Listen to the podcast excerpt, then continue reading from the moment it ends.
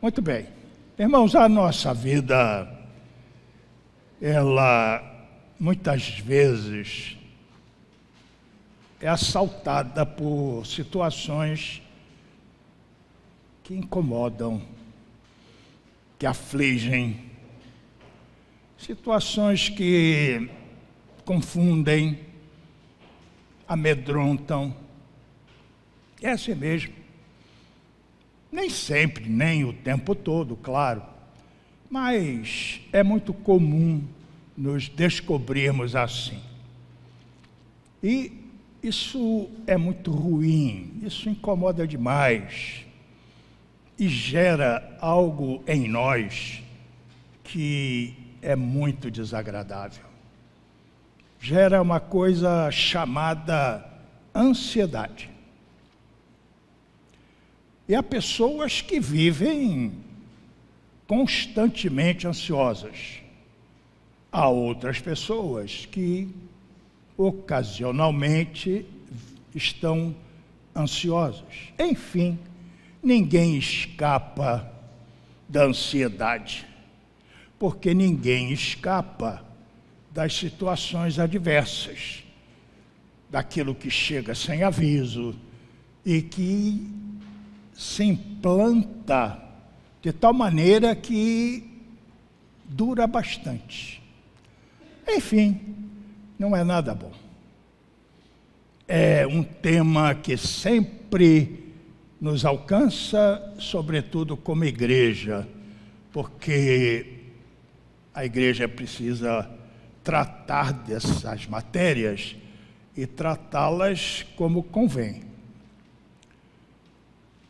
E essa ansiedade que nos atinge, às vezes provoca, e quase sempre, situações muito interessantes. Você está ansioso por uma razão qualquer, por uma circunstância ruim, e você quer partilhar isto com alguém, com um amigo, com um irmão, com um, uma pessoa que você considera. Você tem essa necessidade de compartilhar isto, para ver se encontra alívio. Então você pega o presbítero Hanner e conta para ele a sua aflição, o seu momento, e fala dessa sua ansiedade. E no final, o presbítero Rani, com todo carinho, ouve, presta atenção, ele se interessa. E no final ele diz: Olha, fique tranquilo, vai dar tudo certo. É a palavra de uma pessoa carinhosa, de uma pessoa que quer ajudar. Eu posso usar o presbítero Rani porque tem essa intimidade com ele. Porque o que eu quero dizer é que essa palavra do presbítero Hanner adianta de nada.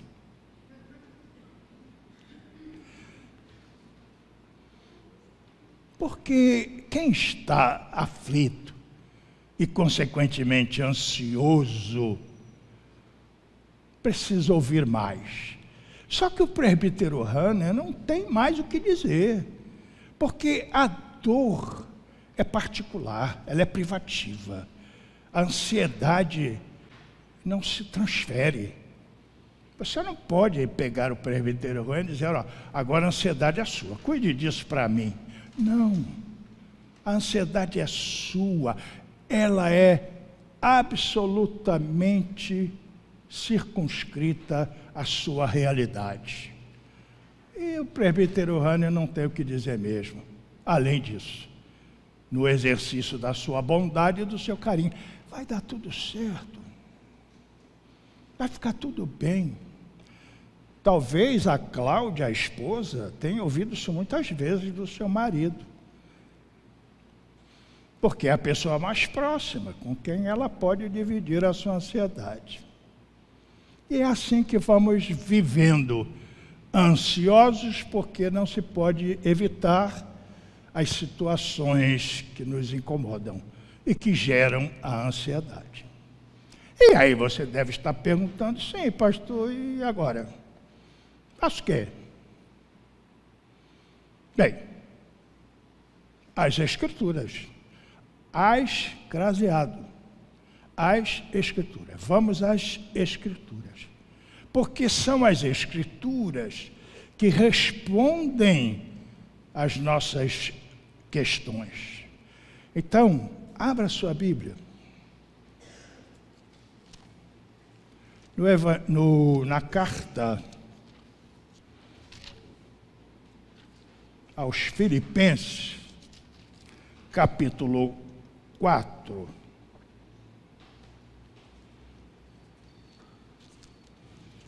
Eu vou achar, viu? Eu vou achar, estou procurando. Não, não, não se aflijam. Carta aos Filipenses, capítulo 4.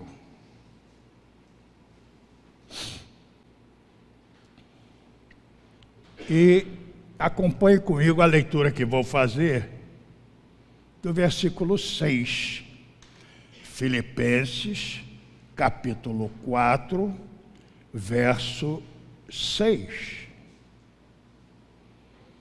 Encontraram? Muito bem. Eu vou ler. Não andeis ansiosos de coisa alguma. Está aí.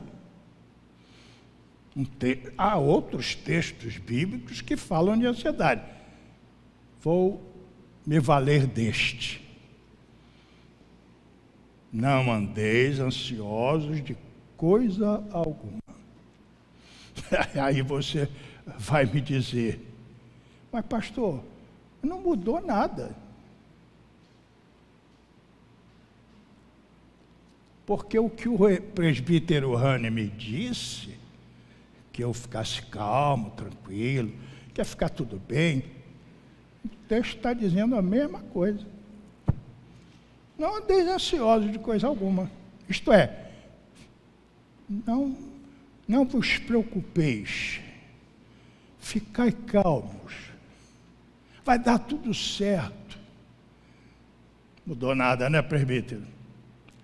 Então o senhor está devidamente amparado nas Escrituras. E é assim que vamos vivendo. Não há resposta para a minha aflição e a minha ansiedade. Onde é que está a diferença no que acabamos de ler e no e a palavra do presbítero Hanner, que é a palavra de tanta gente? que não tem mais o que dizer porque não sabe. Qual é a diferença? Tem algumas diferenças. Aqui, no que acabamos de ler, há uma primeira diferença. Preste atenção. Eu sei que você está prestando atenção. A diferença está em quem fala. Não é o presbítero Hanner. Que tem carinho, mas não tem mais o que dizer.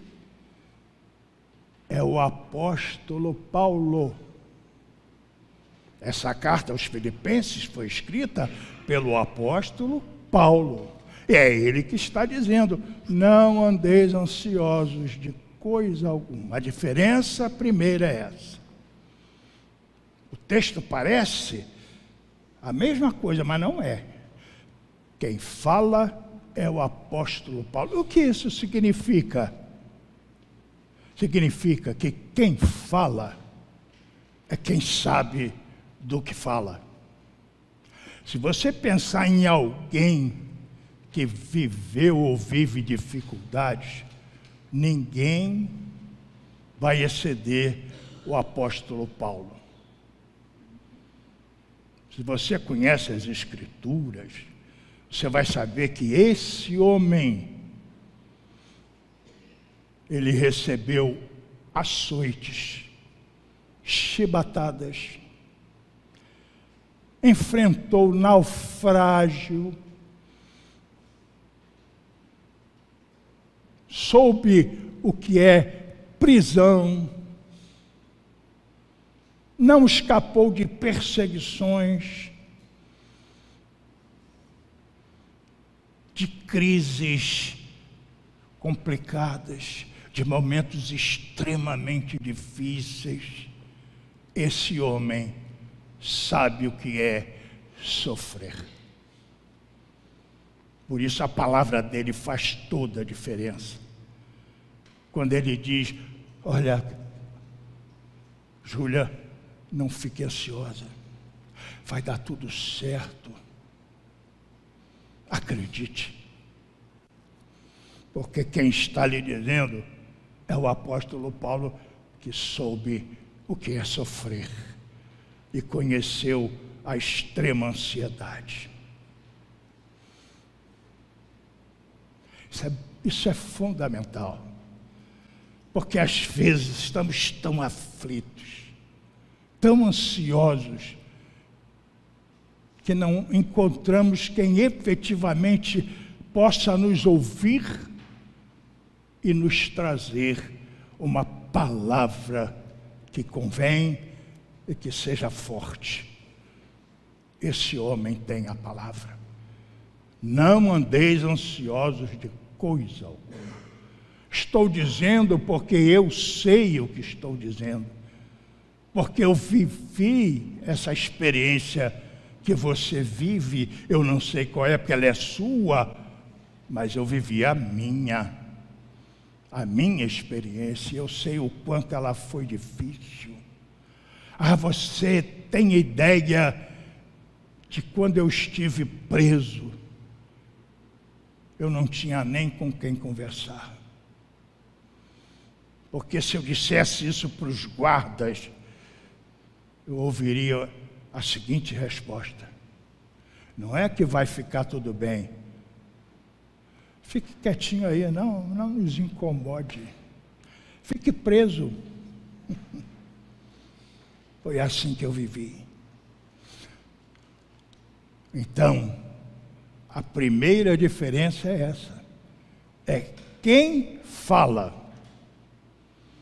Quem está dizendo para você, não fique ansioso. Mas tem uma segunda diferença. Veja lá, na sequência do texto, não é?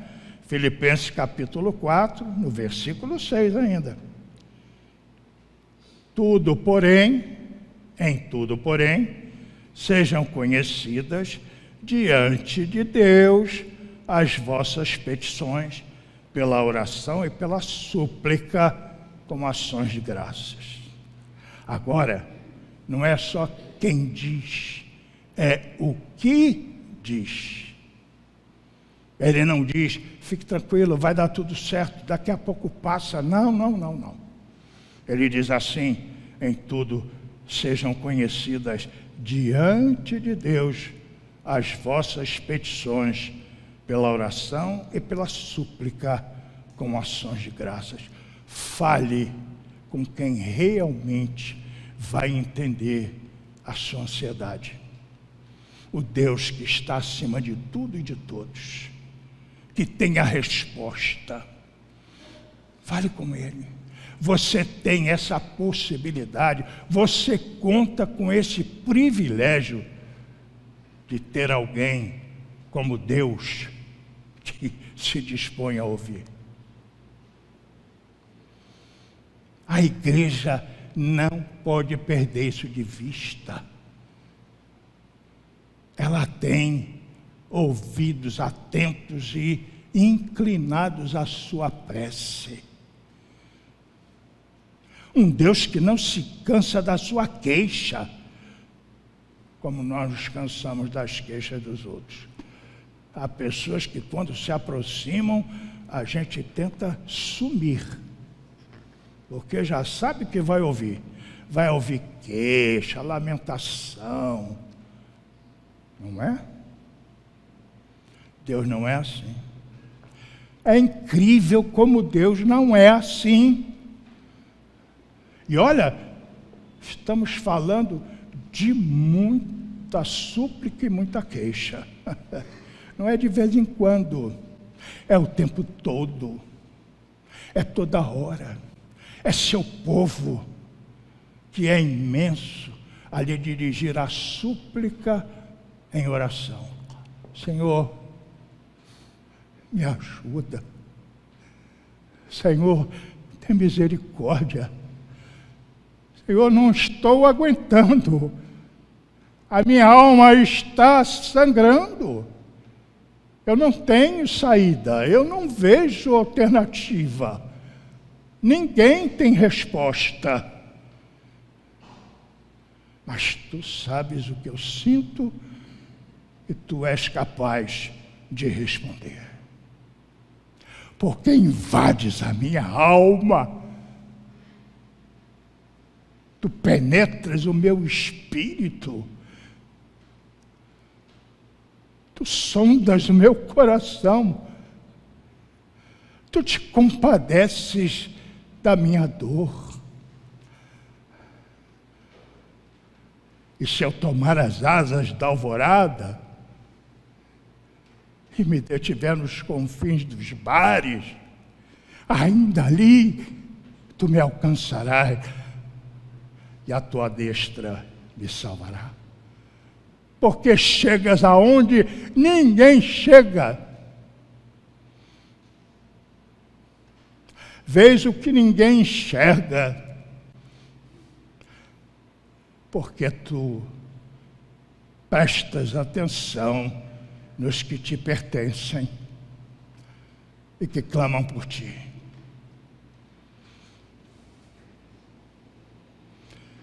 Segunda diferença. Primeira, qual é a primeira diferença? Quem fala é quem conheceu, quem experimentou quem viveu essa comunhão. Quem falou e ouviu resposta. Qual é a segunda diferença? Um, a primeira é quem fala, e a segunda? O que fala. Então Paulo diz assim: antes, antes, dirija a Deus a sua prece, a sua súplica E é interessante que ele diz assim: pela oração e pela súplica com ações de graça. Não é a súplica pela súplica, a súplica que se repete sem fim. Não, é a súplica seguida de gratidão, de quem já sabe que o cuidado há de chegar. Certo? Há uma terceira. A primeira é quem fala, a segunda é o que fala, a terceira é o resultado de tudo isso. Veja agora o versículo 7 dessa carta aos Filipenses, capítulo 4. E a paz de Deus, que excede todo entendimento, guardará o vosso coração e a vossa mente em Cristo Jesus. Ah, que resultado extraordinário, não é? Presbítero Rano, eu estou assim, eu estou aflito, eu estou ansioso, o que eu faço? Aí o presbítero Rano, carinhosíssimo como é, meu irmão, fique tranquilo, vai dar tudo certo. Fique, daqui a pouco vai dar, vai dar tudo certo.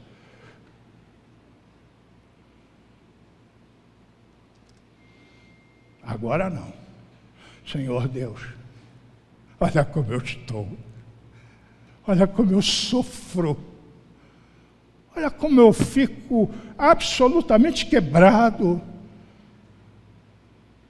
E não enxergo uma saída. Tem misericórdia, Senhor. Ouve-me a suplicar que te faça em prece. E desde já quero agradecer o teu cuidado, a tua resposta, que é infalível. E aí, a paz de Deus, que excede todo entendimento, guardará o seu coração e a sua mente em Cristo Jesus. E aí, você vai surpreender as pessoas que ouviram falar da sua aflição, da sua ansiedade extrema, e você fica como se nada estivesse acontecendo. Parece um alienado. Mas não é, sabe por quê? Porque você está vivendo a paz do Senhor. Que paz? Qualquer uma? Está escrito. A paz que excede todo o entendimento. As pessoas não entendem isso. Vão dizer que você não está bem. Você há pouco tempo estava tão ansioso, tão sofrido, e agora você está como se nada estivesse experimentando. E nós sabemos que nada mudou por enquanto. Porque essa paz não se entende pela razão, entende-se pela compreensão e a experiência. Por isso, eu não me sinto um alienado, nem parecendo tal. Pelo contrário, eu descanso.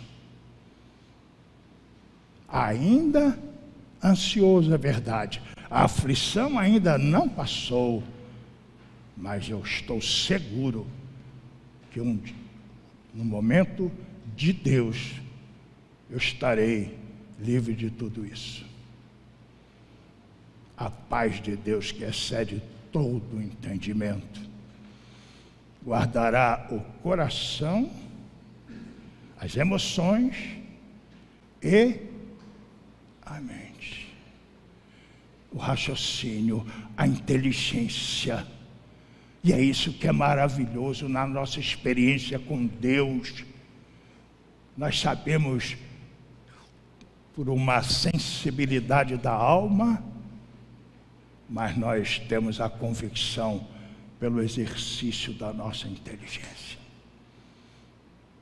Deus é compatível com a nossa inteligência. Isto o mundo não compreende. O mundo acha que a igreja está distante das coisas inteligentes. Inteligente é este mundo que não tem resposta. Inteligente é este planeta perdido nas suas interpretações. Inteligente é esta sociedade completamente perdida, polarizada. Ô palavrinha, não é? Mas é real. Uma sociedade polarizada. E ninguém sabe para onde vai, nem sabe o que é verdade. Todos têm a verdade. Mas Deus, em Cristo, e ele mesmo disse: Eu sou a verdade. E é por isso que a igreja prevalece, é por isso que a igreja sobrevive, é por isso que a igreja desafia todos os pensamentos, porque ela vive da verdade de, de Deus em Cristo. Ela experimenta a paz que ninguém compreende, que excede todo o entendimento. Esta é a palavra para você nessa manhã. Está aflito? Se não está, daqui a pouco pode estar. Tomara que demore. Mas você não vai escapar. Nem eu, que sou tão maravilhoso. Não é? Tá, se quiser dividir com o reverendo Diego, faça isso. Diego, reverendo Dulce, vá lá buscá-lo. Reverendo Círio, então, o tempo todo. Mas não fique esperando dele a palavra que ou melhor, esperando deles a palavra que eles não têm, porque ninguém pode compreender a sua dor, ela é sua, ela é privativa. Mas há uma palavra que resolve. A palavra de quem conhece, de quem viveu, de quem sabe, de quem confia. E é isso que ela está dizendo. Não ande ansioso de coisa alguma. Espere. Mas antes, eleve a Deus a sua petição, a sua súplica, já com ações de graças. E experimente algo que não é para qualquer um, não. É só para os que convivem e mantêm comunhão profunda com o Senhor. Experimente a paz de Deus, que excede todo o entendimento e quer guardar o seu coração e a sua mente em Cristo Jesus. Amém? Amém.